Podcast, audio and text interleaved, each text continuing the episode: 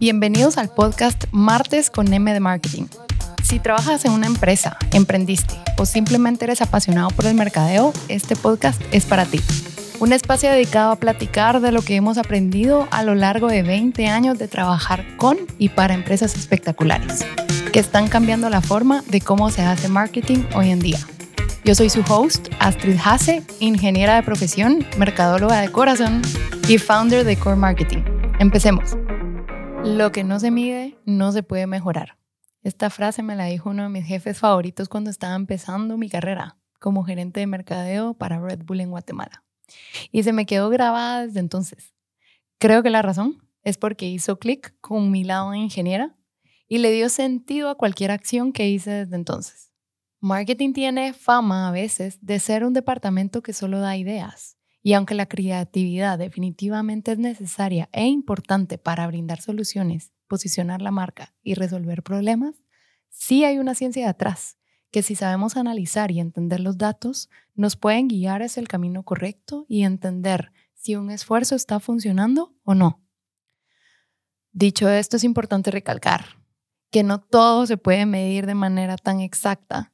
Si bien es cierto que los medios digitales son una herramienta que brinda mucha información, hay ciertos esfuerzos de mercadeo que no se pueden medir de manera tan exacta, como es el caso de los medios tradicionales o un análisis de awareness y top of mind.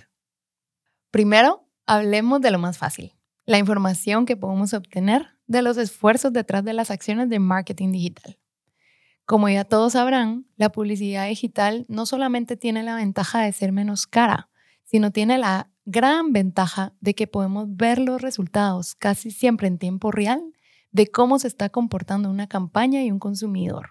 Esto nos permite analizar y ver si está aportando a los objetivos estratégicos. ojo, ya hablamos de que no siempre son ventas. Si quieres puedes revisar los episodios atrás. Sin embargo, aquí hay otros temas que son más difíciles de medir.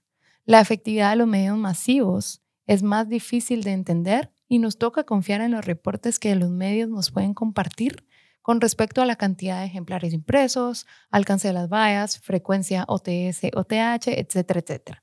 Es súper técnico esto, pero al final lo que queremos decirles es no tenemos un análisis tan profundo de este tipo de medios. Eso no significa que no es importante hacerlo, solamente es importante que sepamos que probablemente no vamos a tener tanta data. Hay otros parámetros importantes en marketing que no tienen que ver con publicidad. Por ejemplo, para medir el top of mind y el nivel de awareness, hay que hacer un estudio de mercado que es súper completo, pero es caro. Si estás en consumo, es importante entender el market share que se pueden medir con estudios específicos, pero también son costosos. Pero no los quiero desanimar. Hay otros parámetros que sí se pueden medir sin necesidad de invertir miles de miles de dólares. Me ha sorprendido la cantidad de empresas que no miden, por ejemplo, la satisfacción del cliente. Y realmente no hay un costo tan alto involucrado. Entonces, hoy les dejo la tarea de investigar qué es NPS. Es mi medición de servicio al cliente favorita. Otro parámetro que podemos medir es el retorno sobre la inversión. Y esto se puede medir siempre y cuando esté alineado con el objetivo estratégico. Por ejemplo, si hice un evento con la intención de generar ventas, pues sí puedo calcular cuánto gasté versus cuánto vendí. Y esto me dará un indicador si recuperé mi inversión.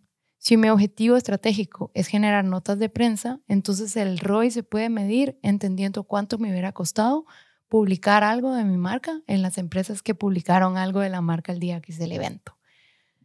Mi mensaje es, usen la data que tienen disponible, que es mucha, y úsenla a su favor. Analícenla y optimicen sus esfuerzos para que la próxima vez tengan aún mejores resultados. Esta data también les permitirá conocer bien a su consumidor y entender en qué etapa del client journey están teniendo puntos de dolor entender también cómo se está desenvolviendo su marca versus la competencia, las necesidades del mercado y si la gente me conoce o no. Este es el último episodio de la primera temporada de Martes con M de Marketing. Nos seguiremos inspirando y aprendiendo para poder traerles más episodios pronto y poder ayudarlos a que su empresa crezca cada día más. Nos vemos pronto. Chao.